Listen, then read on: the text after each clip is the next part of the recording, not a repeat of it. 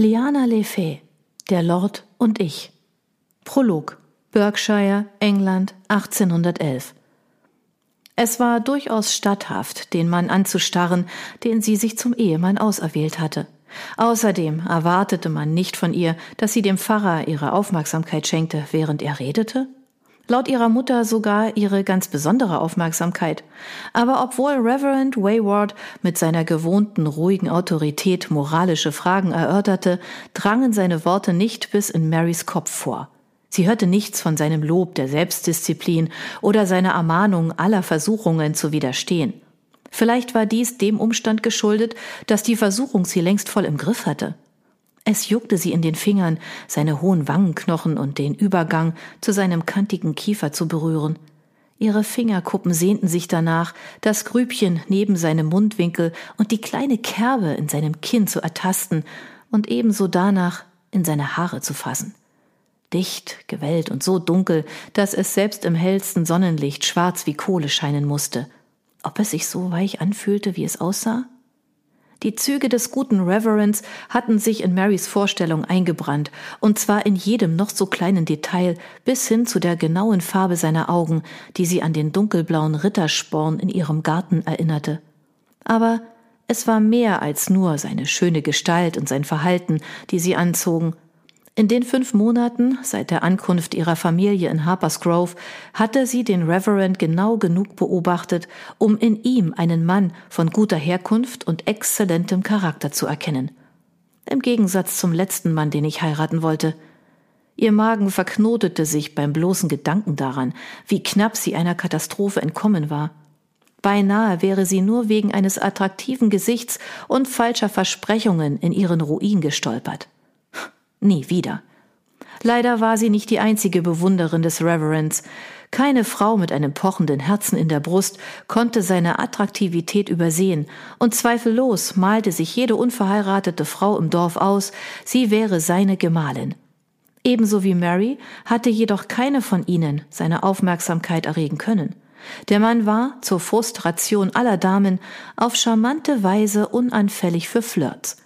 Mit einem Seitenblick auf ihre Freundin Augusta, die den Kopf über ihr Gesangbuch gebeugt hielt, revidierte sie ihre Meinung über Frauen mit pochenden Herzen in der Brust. Orgie war in den unscheinbaren Mr. May verliebt, dessen lautes Lachen und leicht anzügliche Scherze, zumindest nach Marys Meinung, von seinem mäßig guten Aussehen ablenkten. Sie selbst bevorzugte die angenehmen Manieren und die ruhigere Rede von Reverend Wayward. Ihr Blick heftete sich wieder auf den Mann hinter der Kanzel, als das laute Schreien eines Babys seine Ausführungen unterbrach. Ein zärtliches Lächeln legte sich auf sein Gesicht und Verlangen ließ Marys Brust eng werden. Was für einen wundervollen Ehemann und Vater er abgeben wird. Sie schloss abermals die Augen, um sich den Anblick einzuprägen, damit sie die Erinnerung daran jederzeit wachrufen könnte. Ein Ellbogen grub sich in ihre Schulter, und als sie die Lider aufschlug, bemerkte Mary, dass alle aufstanden. Beschämt erhob auch sie sich und blätterte die Seiten in ihrem Gesangbuch um, damit sie mit der übereinstimmte, die sie bei Orgi sah. Sie atmete tief ein, dann setzte sie mit ihrem Sopran in das Lied ein und sang in Harmonie mit dem sanften Bariton des Pfarrers. Aber obwohl sie wusste, dass ihre Stimme die aller anderen Frauen der Gemeinde überstrahlte, schenkte er ihr nicht einen einzigen Blick. Es muss eine Möglichkeit geben, wie ich ihn dazu bringen kann, mich anzusehen. Kapitel 1 London, England 1811 Teufel nochmal, das war verdammt knapp. Lord Devlin Wayward lehnte sich an die Tür, massierte seinen Nasenrücken und kämpfte die aufsteigende Panik zurück. Zum ersten Mal seit vielen Jahren betete er darum, dass St. Peters gleich gehen würde und seine Tochter mit sich nahm, die sich scheinbar spielerisch wie eine Seepocke an einem Schiffsrumpf an seine Fersen geheftet hatte. Olivia St. Peters, die unverheiratete Tochter seines zukünftigen neuen Geschäftspartners, war ein gerissenes kleines Ding, zweifellos. Die Bluthündin hatte gewartet, bis ihr Vater beschäftigt war, bevor sie sich heute an ihre Beute herangepirscht hatte. Wäre nicht Hensley genau im rechten Augenblick hereingekommen, das wusste Devlin, wäre er jetzt in ernsthaften Schwierigkeiten. Hensley würde eine ordentliche Gehaltserhöhung dafür erhalten, dass er zu seiner Rettung aufgekreuzt war, bevor ein Desaster hatte passieren können, und dafür, dass er den Mund hielt. Alles hatte mit einem ehrlichen Missverständnis, das er zutiefst bedauerte, am Morgen ihrer ersten Begegnung angefangen. Sein Club war, wie gewöhnlich, noch geschlossen, und die einzigen Frauen, die um diese Uhrzeit erschienen, suchten Arbeit. Die Bescheidenheit des Mädchens hatte ihn zwar überrascht, denn die meisten, die sich um eine Dienststelle bewarben, zeigten viel mehr Brust, wenn sie sich vorstellten, aber er hatte ihr Kleid bewundert und die Art, wie es ihre Gestalt umschmeichelte. So wollte er ihr gerade eine Anstellung anbieten, da kam ihr Vater vom Abtritt zurück. Nicht ahnend, wie kurz davor er gestanden hatte, sie zu beleidigen, hatte sie seine Bewunderung für echt gehalten, und ihre daraus resultierende Vernarrtheit war anscheinend grenzenlos. Er hatte die letzten paar Wochen damit verbracht, die Begegnung mit ihr zu vermeiden. Meistens war er dabei erfolgreich gewesen.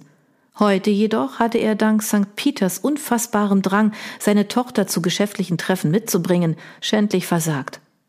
Man stelle sich diese Neureichen nur vor, die es nicht besser wissen, als eine unverheiratete Frau in einen Herrenclub mitzubringen. Auch wenn es sich dabei um einen geschlossenen Club handelte, war dies höchst unangebracht. Wäre ihre Mutter noch am Leben, hätte sie es niemals erlaubt.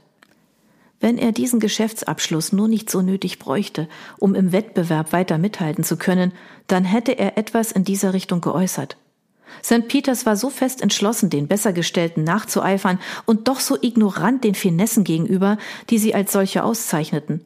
Man konnte sich in die höheren gesellschaftlichen Ränge einkaufen, Geld war jederzeit willkommen, aber kein Goldhaufen konnte ein Schweineohr in eine Seidenbörse verwandeln oder die mutterlose Tochter eines Privatiers in eine Lady. Devlin wusste, dass es riskant war, eine Partnerschaft mit St. Peters einzugehen, um sein Geschäftsimperium zu vergrößern, aber Risiken waren seine Spezialität. Trotz seines schlichten Hintergrunds war der Mann in allem, was er anpackte, äußerst erfolgreich. Devlin war zuversichtlich, dass sich seine Entscheidung am Ende auszahlen würde, sie gemeinsam den Wettbewerb gewinnen würden und London ihnen zu Füßen läge. Er ließ die Hand in seine Brusttasche gleiten, zog seinen Flachmann hervor und schraubte ihn auf, bevor er sich mit einem kräftigen Schluck flüssigen Mut verschaffte und dann nachsah, ob der Weg frei war. Zehn Minuten später saß er an das Rückenpolster seiner Kutsche gelehnt und sah Londons schmuddelige Pracht am Fenster vorbeiziehen. Der kalte Regen, der eingesetzt hatte, vermochte die Straßen nicht reinzuwaschen.